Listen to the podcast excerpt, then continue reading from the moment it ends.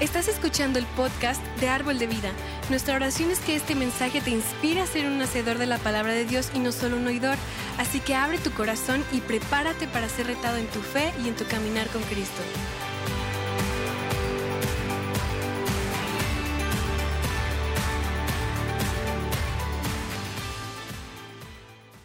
Hola, buenas noches familia Árbol. Qué gusto estar nuevamente contigo esta noche para tener un tiempo para estudiar la palabra de Dios.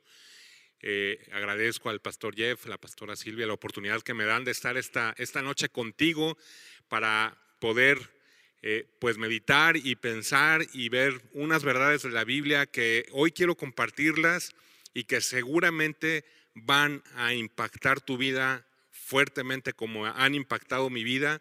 Una revelación de la palabra de Dios tremenda que, pude ver al preparar esto, al leer el, el estudio del día de hoy y quiero compartirlo contigo. ¿Y qué te parece si antes de iniciar podemos orar, dar, poner en manos de Dios este tiempo y que el Espíritu Santo sea el que hable a tu vida, a mi vida y que seamos transformados a través de su palabra esta noche. Vamos a, orar. Padre, gracias por este tiempo. Lo ponemos en tus manos, Espíritu Santo. Yo te pido que tú hables a nuestras vidas, que hoy tu palabra sea esa espada de doble filo que penetre hasta partir nuestra alma, que llegue al, fondo de nuestro corazón y nos transforme y hable a nuestras vidas de una manera clara y directa.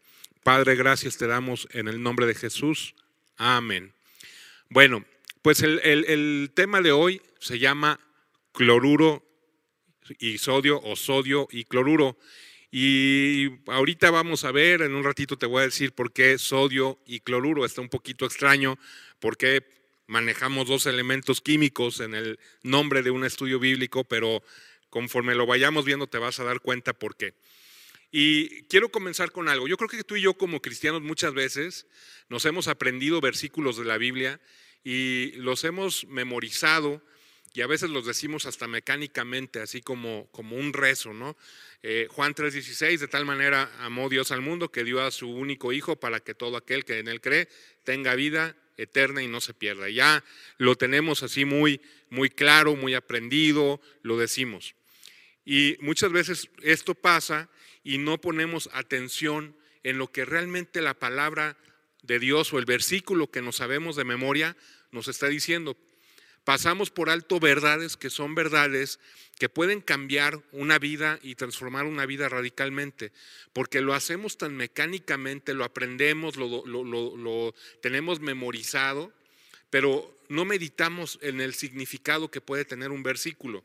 Y un claro ejemplo de esto lo podemos tener en Efesios capítulo 2, versos 8 y 9. Este versículo, estos versículos, dos versículos de Efesios son muy conocidos y los hablamos mucho y lo defendemos mucho en cuestión de nuestra fe. ¿Y qué dice Efesios capítulo 2 versos 8 y 9? La nueva traducción viviente dice, Dios los salvó por su gracia cuando creyeron. Ustedes no tienen ningún mérito en eso, es un regalo de Dios. La salvación no es un premio por las cosas buenas que hayamos hecho, así que ninguno de nosotros puede jactarse de ser salvo.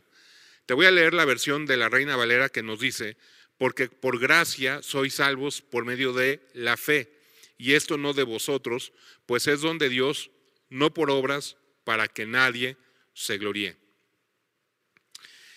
Este versículo lo manejamos y lo hablamos mucho, pero hoy quiero que veamos dos verdades muy, muy profundas que están dentro de estos versos, que nos enseñan que tú y yo somos salvos por gracia a través de la fe. Dos palabras claves que vamos a ver hoy, gracia y fe. ¿Y qué, es lo que pasa muchas veces entre nosotros como cristianos? Muchas veces como cristianos, y en algunas iglesias sucede que se van a un extremo o a otro extremo en cuanto a una enseñanza bíblica. Se van a un extremo, se radicalizan a un extremo o se van al otro lado que es lo opuesto.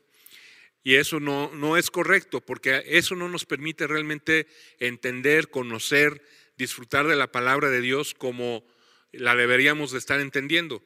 Y entonces, con respecto a estos versículos que acabamos de leer en Efesios 2, 8 y 9, podemos encontrar que hay dos grupos en los cuales muchos cristianos están identificados o que tienden hacia una interpretación u otra interpretación de estos versículos. Hay quienes nos dicen o enfatizan lo que es la gracia y es lo que Dios hace. Y hay otros cristianos que enfatizan lo que es la fe, lo que nosotros hacemos. Hay un grupo de cristianos que dicen, es que la salvación depende completamente de Dios. Eh, nosotros no tenemos humanamente que hacer nada, esto es voluntad de Dios, es la soberanía de Dios, es la decisión de Dios, Él salva a quien Él quiere, a quien Él escogió. Y hay otro grupo de cristianos, esa es una, una postura, ese es un extremo, y hay otro extremo que nos dice, no, es que para poder ser salvo tú tienes que hacer una serie de cosas. Tienes que seguir una serie de, pasos, tienes que eh, comportarte de tal manera, tienes que eh, eh, tomar este tipo de actitudes como cristiano. Ahora tú tienes que seguir tales pautas, estos principios, no puedes hacer esto, no puedes hacer lo otro, y van estableciendo una serie de normas, de ideas que te dicen que en la medida en que tú lo cumplas esto, vas a ser salvo. Predican que la responsabilidad del hombre es lo que los lleva a la salvación. Y hay quienes predican que la responsabilidad es entera y totalmente de Dios. Y entonces los que predican esto van a decir que los que enseñan que depende del hombre están mal. Y los que enseñan que depende de Dios totalmente y no del hombre van a decir que están mal. Entonces hay un extremo u otro. Y esto no es correcto. Esto en realidad no nos permite disfrutar de las verdades de Dios, no nos permite entender y vivir de acuerdo a lo que la palabra de Dios nos está diciendo cuando, cuando nosotros nos vamos a uno otro extremo. Y me encanta lo que dice el reverendo Kenneth Hagan, que él nos dice mucho y enfatiza mucho esto, que en la vida cristiana tenemos que encontrar un equilibrio. Tenemos que encontrar el punto medio para vivir equilibradamente y que podamos encontrar en este caso el equilibrio entre gracia y fe. Mucha gente dice, bueno, a ver, ¿qué debo hacer para ser salvo? Mucha gente se pregunta qué es lo que tiene que hacer o qué le toca a Dios y qué le toca qué me toca a mí hacer para poder tener la salvación. Pero la palabra de Dios y hoy vamos a aprender algo muy muy muy especial. La palabra de Dios nos habla de que hay un equilibrio entre la gracia y la fe gracia y fe. Entonces, vemos entonces nosotros que la gracia es algo que se ha manifestado a todos los hombres. Vemos que ya veíamos que hay dos grupos, el que enfatiza que es totalmente por gracia y que nosotros humanamente no tenemos que hacer nada, o el que enfatiza que nosotros como humanos tenemos que hacer una serie de cosas. Pero quiero que veamos lo que dice Efesios 2.5. Y Efesios 2.5 nos dice, a pesar de que estábamos muertos por causa de nuestros pecados, nos dio vida cuando levantó a Cristo de los muertos. Es solo por la gracia de Dios que ustedes han sido salvados. Por gracia somos salvos. Entonces, Aquí lo que vamos a ver es algo muy, muy, muy especial. Tú y yo somos salvos por gracia, pero hay algo muy importante, ¿sí? Y es que la gracia de Dios es lo que nos da salvación, pero nosotros tenemos que tener una respuesta hacia esa gracia de Dios que ya nos ha dado la salvación. Y esa respuesta positiva es lo que la Biblia llama fe. Tiene que haber una combinación entonces de los dos elementos, fe y gracia, o gracia y fe. O sea, tenemos que ver que ya la gracia de Dios está ahí, está a nuestro alcance. Pero eso no es suficiente, tiene que haber una respuesta de ti y de mí y una respuesta positiva que es tener fe. Y vamos a ver lo que dice la carta a Tito en el versículo capítulo 2, verso 11. y nos dice, pues la gracia de Dios ya ha sido revelada, la cual trae salvación a todas las personas. Dice la Biblia en la Reina Valera 60, dice, porque la gracia de Dios se ha manifestado para salvación a todos los hombres. Entonces, ¿qué es la gracia? ¿Qué podemos entender tú y yo como gracia? La gracia de Dios es lo que Dios hace por ti, por mí. Es lo que Dios ha hecho por ti, por mí, antes de que existiéramos.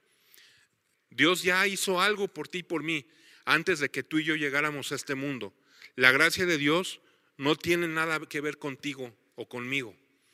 No es algo que tú y yo logremos, no es algo que tú y yo movamos, no es algo que tú y yo eh, hayamos producido en Dios, es algo que Dios ya hizo.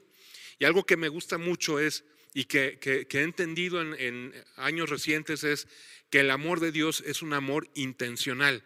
¿Y que es un amor intencional? Que el amor de Dios por ti y por mí es tan grande que movió a Dios a hacer cosas y a preparar todo para que cuando tú y yo estuviéramos en este mundo, pudiéramos disfrutar de su amor y de su gracia y de su salvación. Es un favor que tú y yo no merecíamos, que no hemos ganado, no lo hemos hecho nada para merecerlo. Pero es algo que Dios hizo y que eh, está revelada o ha sido revelada para la salvación de todos los hombres. Wow. O sea, la gracia de Dios es algo que, que tú y yo podemos disfrutar, tú y yo podemos vivir, tú y yo podemos eh, ser eh, amados, ser, estar conscientes de cuánto nos ama Dios y que estaba ya preparada antes de que tú y yo naciéramos porque estaba a nuestro alcance esa gracia. Y cuando yo estaba leyendo esto, eh, me, imaginaba como cuando un matrimonio está esperando a su bebé el bebé no ha nacido, pero el esposo y la esposa están tan llenos de amor por ese bebé que viene en camino, que preparan todo para que cuando ese bebé llegue, tenga todo listo para que tenga sus necesidades suplidas. Preparan una cuna, preparan una habitación, compran la ropa, compran las cobijitas, compran eh, pañales, compran eh, biberones, o sea, tienen todo preparado para que cuando ese bebé llegue, ese bebé tenga sus necesidades cubiertas. Y la gracia de Dios es así. Dios preparó de antemano algo para ti, para mí, para que tú y yo lo pudiéramos disfrutar, lo pudiéramos vivir. No habíamos nacido aún y sin embargo tú y yo ya estábamos en el corazón de Dios y la gracia de Dios ya estaba preparada para que cuando tú y yo viniéramos a este mundo pudiéramos disfrutar de esa gracia, pudiéramos disfrutar de, ese amor de Dios. Y sabes, lo interesante de todo esto es que la gracia de Dios es la misma para el todo el mundo. Dios ha sido el mismo para cada persona que ha vivido en este planeta desde hace dos mil años, cuando Jesús vino y dio su vida en la cruz y resucitó al tercer día. Ha sido el mismo para aquellos primeros apóstoles como para ti, para mí el día de hoy en 2021 y para los que vengan después de, de ti y de mí. Es el mismo. Y entonces muchas veces nos llegamos a preguntar, bueno, ¿por qué si Dios es el mismo? ¿Por qué veo que a otras personas Dios las está bendiciendo más que a mí? Y a veces nos llegamos a preguntar y decimos, ¿por qué Dios sí sanó a tal persona y yo que estoy padeciendo a lo mejor esto, Dios no me ha sanado? ¿Por qué Dios tocó a tal persona y a mí no me ha tocado? Y entonces aquí empezamos a tener un pensamiento erróneo. Empezamos a caer en una trampa y decimos, bueno, puede ser que Dios tocó a esa persona, la bendijo, le prosperó, le sanó, porque tal vez esa persona ha hecho más méritos que yo. Tal vez esa persona ha hecho más cosas que yo. Y a lo mejor yo me he quedado corto de lo que Dios está pidiendo que yo haga pero caemos en ese error. Y cuando caemos en ese error, no podemos realmente disfrutar la gracia de Dios, porque entonces estamos condicionando la gracia de Dios a lo que hacemos. Estamos diciendo, Dios me va a bendecir en la medida en que yo haga, en la medida en que yo cumpla, en la medida en que yo eh, me ajuste a un molde que en la iglesia me están pidiendo que siga. Y estamos perdiendo ahí de vista y la perspectiva de lo que verdaderamente es la gracia de Dios. La gracia de Dios es la misma y no está basada en, o relacionada en lo que tú y yo hacemos. Dios por su gracia trajo la salvación para cada persona en la tierra. Wow, esto es tremendo. O sea, la gracia no es por lo que tú hagas o dejes de hacer. La gracia está al alcance de todo mundo. La gracia es la salvación para toda persona en la, en la tierra. Pero, híjole, muchas veces no entendemos esto tan fácilmente, ¿no? Nos cuesta trabajo. ¿Por qué? Porque se nos ha enseñado, ¿quieres el favor de Dios?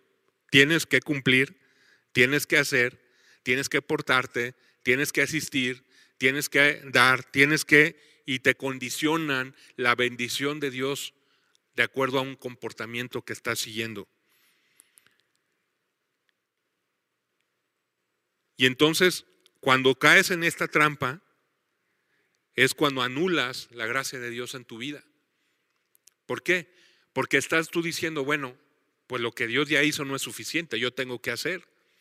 Lo que Dios ya tiene para mí no es, no es suficiente, yo tengo que comportarme de tal manera, yo tengo que eh, eh, cumplir con, con, ciertas maneras de actuar, con ciertas costumbres, con ciertas actitudes, tengo que dejar de hacer ciertas cosas y desafortunadamente en, en muchas iglesias esto es lo que se enseña. Yo por muchos años fui un cristiano que pensaba de esta manera, que para poder disfrutar del amor de Dios, para poder disfrutar la libertad de Dios, para poder disfrutar la bendición de Dios, tenía que comportarme de tal o cual manera. Y si me salía del molde, del molde si, si, si actuaba de una manera diferente, híjole, no disfrutaba de la gracia de Dios, perdía la bendición, perdía lo que Dios tiene para mí. Esa era una idea errónea precisamente porque no conocía realmente lo que es la gracia de Dios.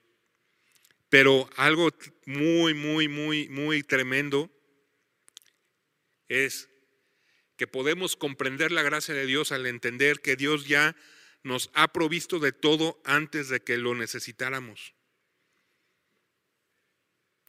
Ya todo está provisto. La salvación de ti, de mí, fue provista hace dos mil años por Jesús cuando dio su vida en pago, en rescate, para redimirte a ti y a mí y para trasladarnos a su reino. Cuando dio su vida en la cruz y resucitó al tercer día y ahora está sentado a la diestra del Padre intercediendo por ti y por mí. Ahí la salvación tuya y mía fue ganada. Ahí la salvación tuya y mía fue provista y fue la salvación para todo el mundo, no nada más para ti y para mí, para todo el mundo los que han vivido antes que ti de mí, los que viven ahorita y los que vendrán después, ya tienen asegurada la salvación. Y esto es tremendo. ¿Por qué? Porque no se trata de lo que hagamos o dejamos de hacer. La salvación por Jesucristo ya fue ganada. Ya está provista. Desafortunadamente, se ha enseñado mal esto. Y muchas veces enseñamos a la gente que tenemos que pedirle a Jesucristo que venga a nuestra vida y que con eso vamos a tener la salvación. Y esa no es la salvación. Ahorita vamos a ver qué, es la salvación. Y hay, un relato, hay una historia donde vamos a ver qué es la salvación, una historia en, en el libro de Hechos, capítulo 16, que nos habla más o menos te pongo en contexto, el apóstol Pablo con Silas por ahí son encarcelados, ellos este, están encarcelados por predicar el Evangelio, en la noche dice la palabra que están encerrados en lo más profundo de la cárcel, en el calabozo, están orando y están cantándole a Dios, alabando a Dios, y en eso hay un terremoto y ellos son liberados de una manera sobrenatural. Y el carcelero se va a matar y Pablo le dice, no, no, no, no, no te mates, no te mates. Y entonces el carcelero los lleva a su casa, cura las heridas que tienen Pablo y Silas. Y dice Hechos capítulo 16, lo puedes tú leer en Hechos, Hechos capítulo 16, pero vamos a enfocarnos a los versos 30 y 31 y dice, después de que los sacó y les preguntó, es el carcelero hablando, dice, señores, ¿qué debo hacer para ser salvo? Y entonces Pablo y Silas le contestaron, cree en el Señor Jesús y serás salvo junto con todos los de tu casa. Y entonces aquí lo que estamos viendo es la respuesta. Cree en el Señor Jesús y serás salvo tú y tu casa. ¿Qué tenemos que creer? Bueno, no se trata de creer que Jesucristo vino y existió. O sea, muchos creen en esto, muchos reconocen que Jesús vino a esta tierra, que la historia está dividida en un antes y después de Cristo. Muchos creen en el Jesús histórico. No estoy hablándote de este tipo de creencia. Hay que creer en que Jesús fue el pago de nuestros pecados. Hay que creer que Jesús fue quien nos rescató y que dio su vida para el perdón de nuestros pecados. Lo dice el apóstol Juan en su primera epístola y vamos a ver lo que dice Juan capítulo 2, verso 2. Y dice, él mismo, Jesús, es el sacrificio que pagó por nuestros pecados y no solo los nuestros, sino también los de todo el mundo. Cuando yo estaba leyendo esto fue, híjole, ¿cómo te puedo explicar? Dios pagó completamente por todos mis pecados y por los de todo el mundo cuando Jesús dio su vida en la cruz. Jesús fue el precio por nuestros pecados. Jesús fue el que pagó por ti y por mí. Y cuando tú y yo tenemos fe y creemos que por gracia Jesús dio su vida, que por amor Jesús dio su vida y que lo que Él hizo pagó por todos nuestros pecados, ahí es cuando Él es salvo, ahí es cuando llega la salvación. No es porque tú hagas o porque tú dejes de hacer o porque te comportes de tal o cual manera, sino cuando tú puedas decir, creo que Jesús pagó por mis pecados pasados, presentes y futuros, es cuando la salvación viene, porque tú estás reconociendo entonces que tu pecado fue perdonado y que ya no hay nada que te condene ni nada que te separe de parte delante de Dios. Que tú puedes venir delante de Dios limpio, libre, perdonado, porque Jesús pagó por todos tus pecados. Jesús murió por nuestros pecados hace dos mil años, mucho antes de que los cometiéramos. Dios ya estaba perdonándonos nuestros pecados. Dios no estaba esperando a que llegáramos y le dijéramos, entre en mi corazón.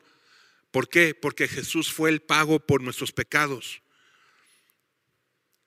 La verdad, esta verdad es tremenda. Los pecados de todo el mundo han sido perdonados.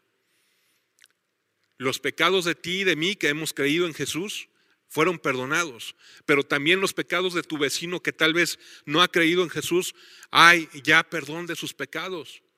El gran problema es que la gente ahora no quiere aceptar ni reconocer esto, que ya hubo un perdón de sus pecados.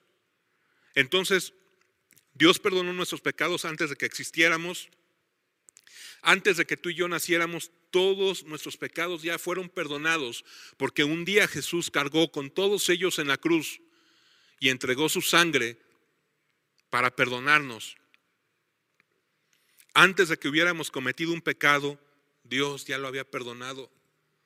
Esto es tremendo.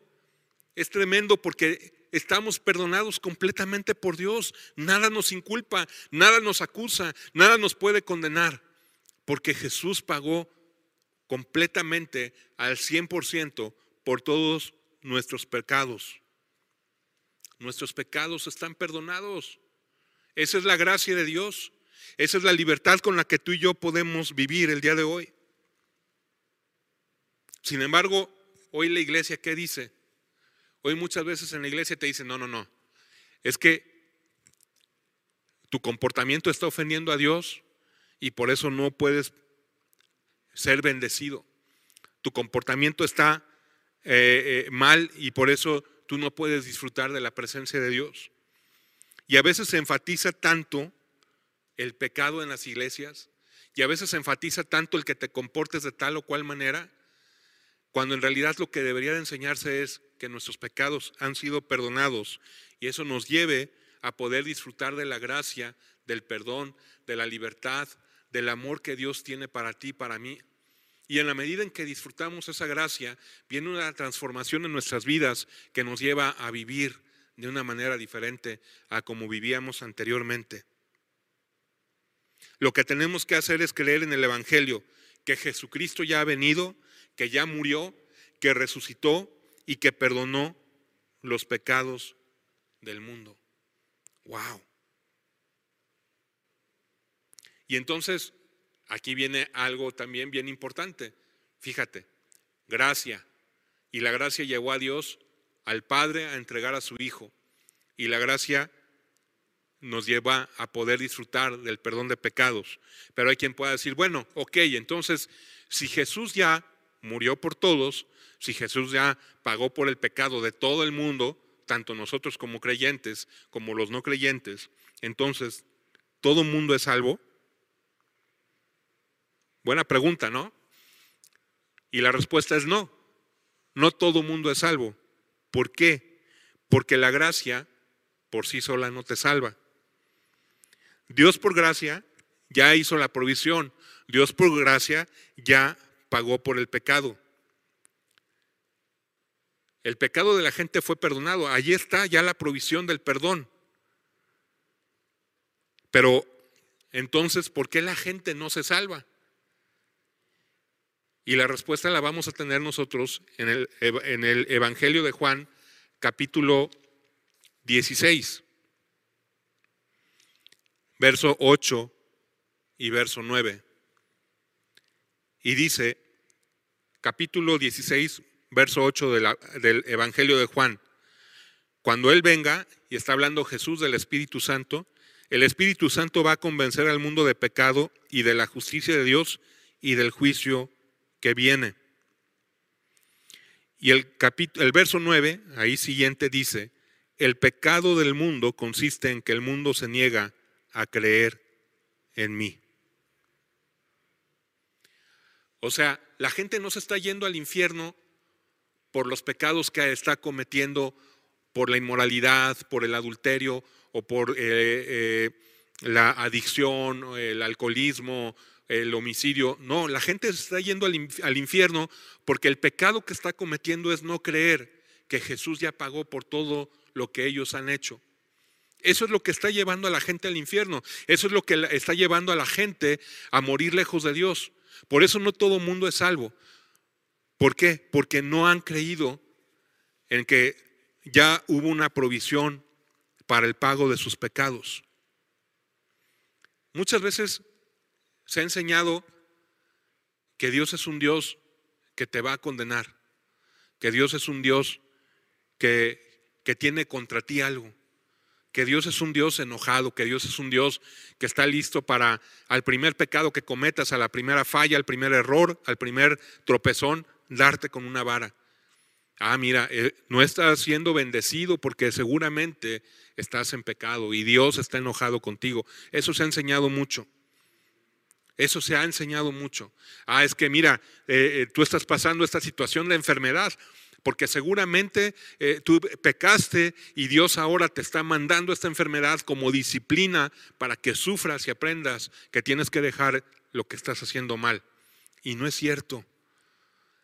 No es así. Dios, nuestro Padre, no es así. Tú y yo que somos padres no vamos a querer ver a nuestros hijos enfermos para que entiendan y reaccionen ante una mala actitud que están teniendo. Menos Dios. Dios no se contradice, Dios no es así, Dios no nos va a mandar una enfermedad o un castigo por el pecado. Pero la gente sí está yéndose al infierno y está, no está siendo salva porque no ha entendido y no ha querido creer que sus pecados ya fueron perdonados en la cruz y que hay una provisión que es Jesús, el que murió y resucitó y que ahora es el sumo sacerdote que intercede ante el Padre por nosotros. La gente no cree en esto. Y entonces el Espíritu Santo lo que nos está mostrando es, has creído en Jesucristo, si has hecho a Jesús como tu Señor, entonces todos tus pecados pasados, presentes y futuros, aun los que no has cometido, han sido perdonados. Esto es gracia. Esto es gracia. Y, cuando estaba leyendo esto, lo, pondría así. Eh, quiero ponértelo así, un ejemplo, a lo mejor muy, muy práctico, muy, ah, pues sí, muy práctico, muy de la vida real, pero imagínate, ah, te voy a poner así en, mi caso. Me encanta a mí, bueno, ustedes los que me conocen saben que voy mucho al estadio, voy a ver al, Club León o, por ejemplo ahorita yo tengo muchísimos deseos de, ir a ver el Gran Premio de México en Fórmula 1, es algo que a mí me, gusta mucho desde chico, las carreras de autos me han gustado mucho y ahorita que está el piloto mexicano este, corriendo, pues tengo muchos deseos de ir a, ver, este, a ver en vivo una carrera de estas, ¿no? Al Gran Premio de México. Y, la gracia y la salvación es como si alguien dijera, y perdón por el ejemplo que voy a poner, pero quiero hacerlo muy práctico, que alguien llegue y me diga, Valente, está pagado ya un boleto en zona de, pits, ahí cerquita donde están eh, los equipos, donde están mecánicos, donde puedes inclusive bajar a convivir con pilotos, está pagado un boleto para que asistas al Gran Premio de México, un boleto que estaba viendo precios y está sobre 30 mil pesos un boleto de estos.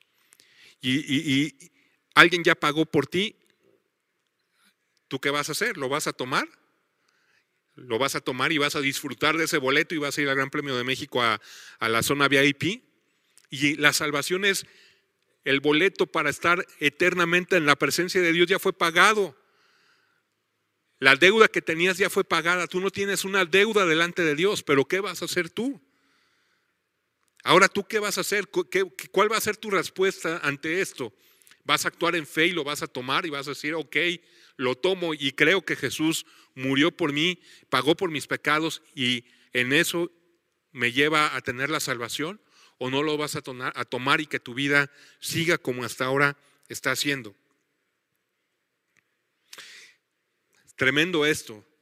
Y esto vino a romper muchas cosas en mi vida cuando lo estaba eh, estudiando, cuando lo conocí, cuando estaba en Rema estudiándolo y ahora que lo puedo compartir contigo.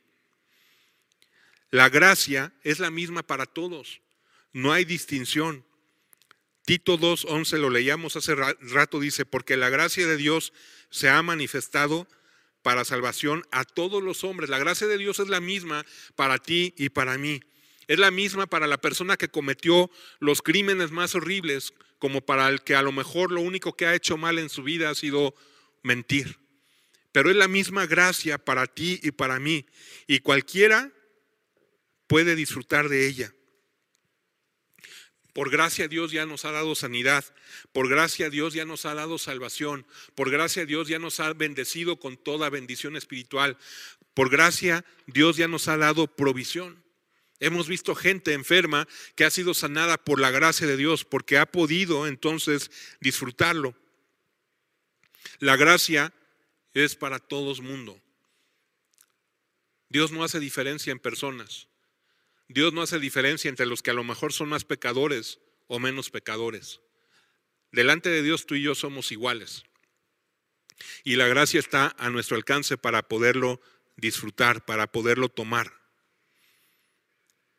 Pero cuando empezamos a compararnos y, decimos, bueno, a lo mejor Dios no me ha sanado porque no he orado lo suficiente, o a lo mejor no he disfrutado la bendición porque tal vez no he asistido con toda la constancia que debo a la iglesia, o tal vez no he sido bendecido porque sigo haciendo tal o cual cosa, no puedes entonces disfrutar esa gracia. La gracia de Dios es constante. Él no ama más a una persona que a otra, Él nos ama por igual. Y tan nos ama por igual que su Hijo Jesús, nuestro Señor, murió en la cruz por cada uno de nuestros pecados. Dios ha perdonado los pecados de toda la raza humana.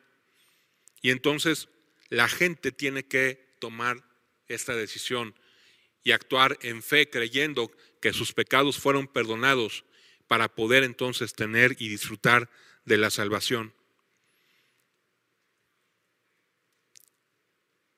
Tenemos paz, Dios nos ha dado paz. Tenemos gozo, Dios nos ha dado ya su gozo.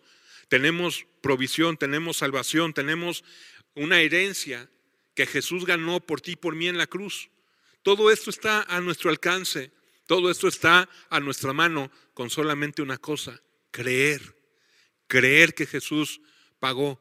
Creer que la deuda que nos separaba a ti y a mí de Dios fue pagada. Con eso tú y yo podemos disfrutar de todas estas bendiciones. No tenemos que pedirle a Dios que nos dé paz, porque esa paz ya está en ti y en mí. Porque Jesús dijo, mi paz os dejo, mi paz os doy. Esa paz ya está en ti y en mí, el Espíritu Santo mora en ti y en mí, el Espíritu Santo nos da como fruto paz. Esa paz ya está, lo que tenemos que hacer es disfrutarlo. Y a veces, y lo digo yo con pena y con vergüenza, muchas veces estamos preocupados, no dormimos, nos tronamos los dedos, porque estamos todos inquietos, no disfrutando la paz que ya tenemos por gracia y que tenemos que creer que ya la tenemos. Ya tenemos la sanidad, tenemos la salvación, tenemos la provisión, tenemos la bendición. Todo eso ya lo tenemos porque pusimos nuestra fe en Jesucristo. Ya todo fue hecho. Dios ya provió, ya previó cualquier necesidad que tú pudiéramos y yo pudiéramos tener y todas nuestras necesidades están satisfechas a través de Cristo. Tremendo esto, esto es, esto es gracia. Y lo único que tenemos que hacer entonces es poder tener la fe para creerlo y apropiarnos de todas estas verdades. Somos salvos por gracia a través de la fe. Gracia y fe. Gracia. Dios ya lo hizo. Fe. Lo tomo, me apropio de esto y entonces soy salvo. Yo no tengo que hacer nada más que creer para tener la salvación. No tengo que comportarme de tal o cual manera para tener la salvación. No tengo que ser de tal o cual molde para ser amado por Dios. Dios, me ama tal como soy. Dios me ama, me acepta, me recibe como el Padre amado en sus brazos y no tengo yo que comportarme de una de tal o cual manera y hablar de tal o cual manera. Y desafortunadamente en las iglesias se ha enseñado eso y yo era de esas personas que vivía queriendo actuar como un cristiano y hablaba cristianoide y, amén hermano y todo religioso y todo legalista porque decía, no, no, no escuches esta música porque entonces, ¿dónde está tu salvación? Y no actúes de tal manera porque no, no estás actuando como un verdadero cristiano y no es cierto. Cuando disfrutas de la gracia y tienes esta fe, wow, viene una libertad a tu vida que te empieza a cambiar y a transformar porque somos gracia, somos, somos salvos por gracia a través de la fe. ¿Y por qué te dije en el principio que el estudio de hoy se llama sodio y cloruro?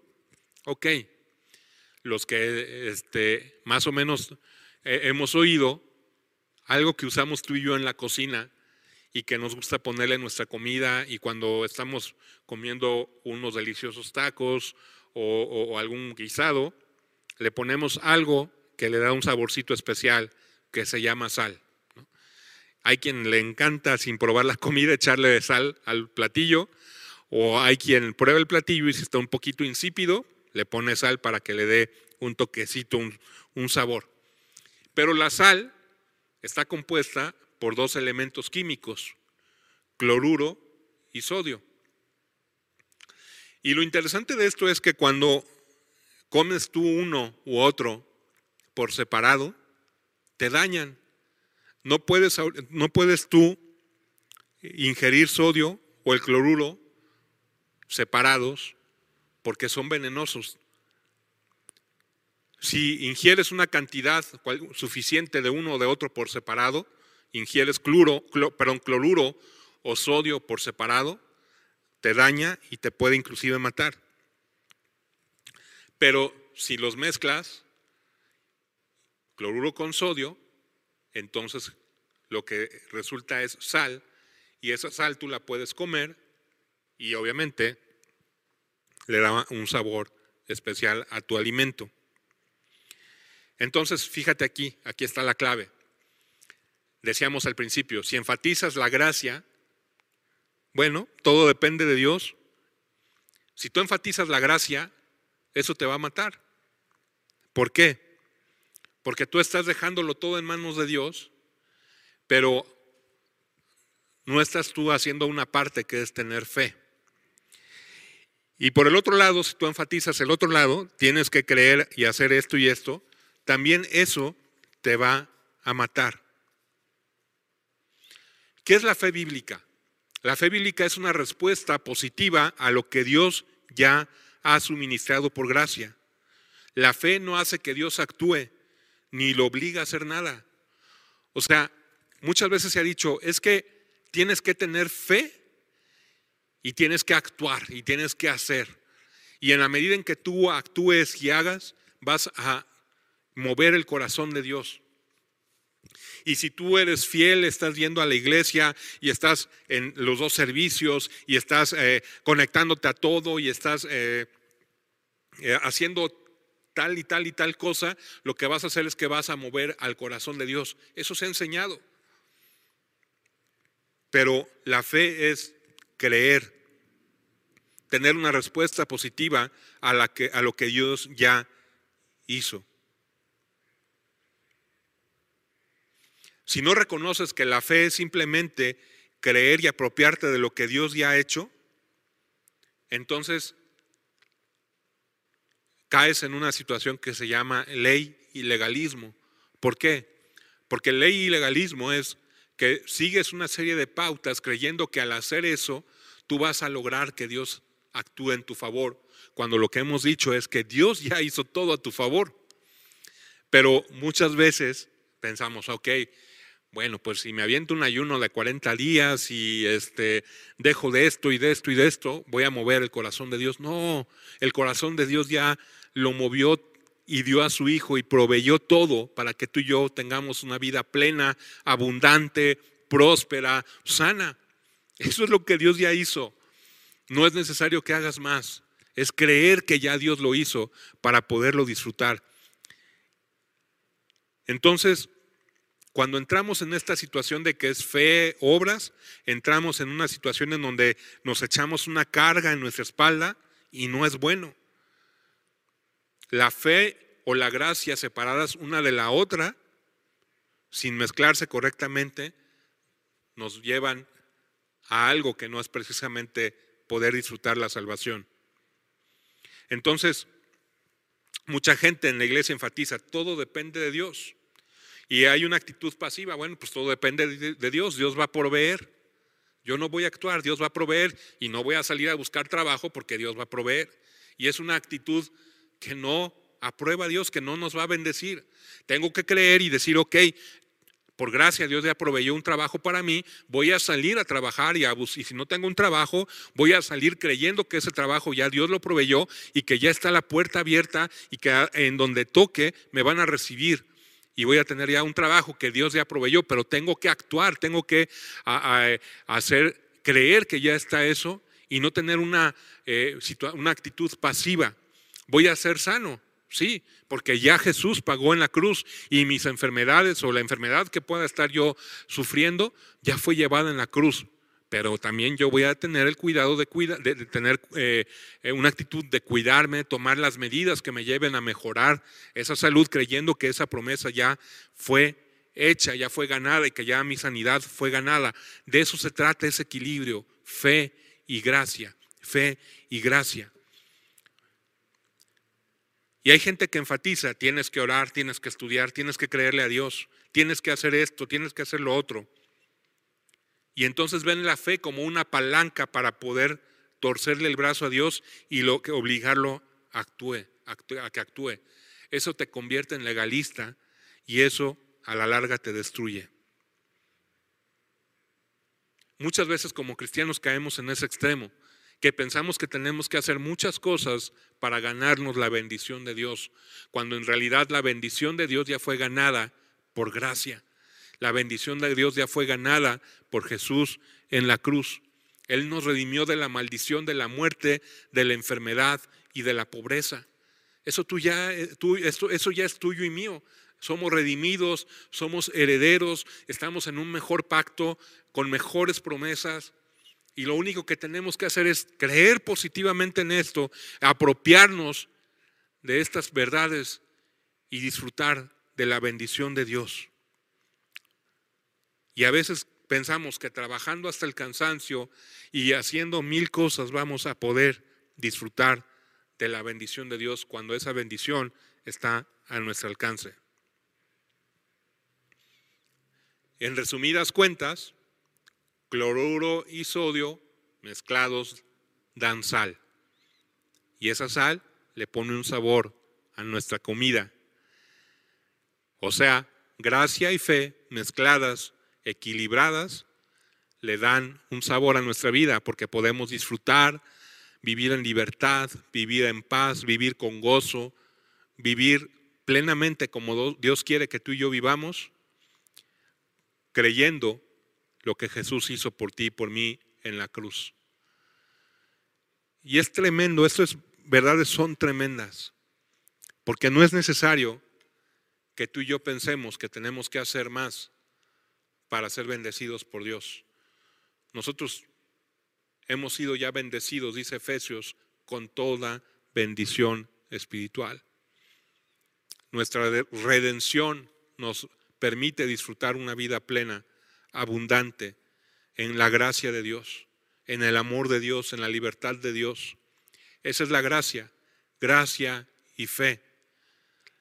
La mano de Dios ya hizo, ya se movió a nuestro favor. La bendición de Dios ahí está. Pero nuestra respuesta, ¿cuál va a ser? ¿Una fe positiva para creer y disfrutarlo?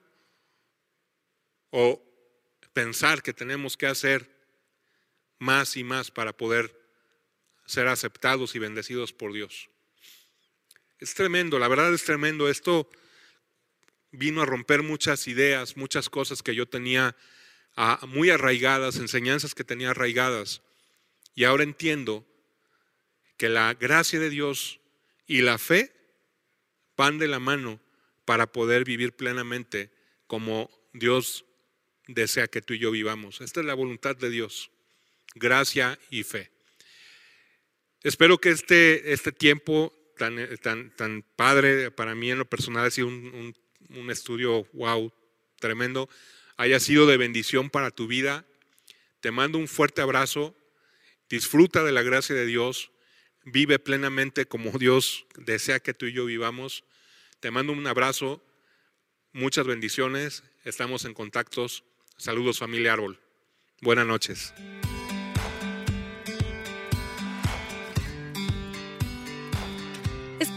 Hayas disfrutado de esta palabra. Puedes encontrar más mensajes e información sobre nuestra iglesia en www.arboldevidaleon.com. Queremos invitarte a que nos visites en Boulevard San Juan Bosco 3026, Colonia Cañada del Refugio, o vernos en nuestra página de Facebook Iglesia Árbol de Vida. Una vez más, gracias por escucharnos.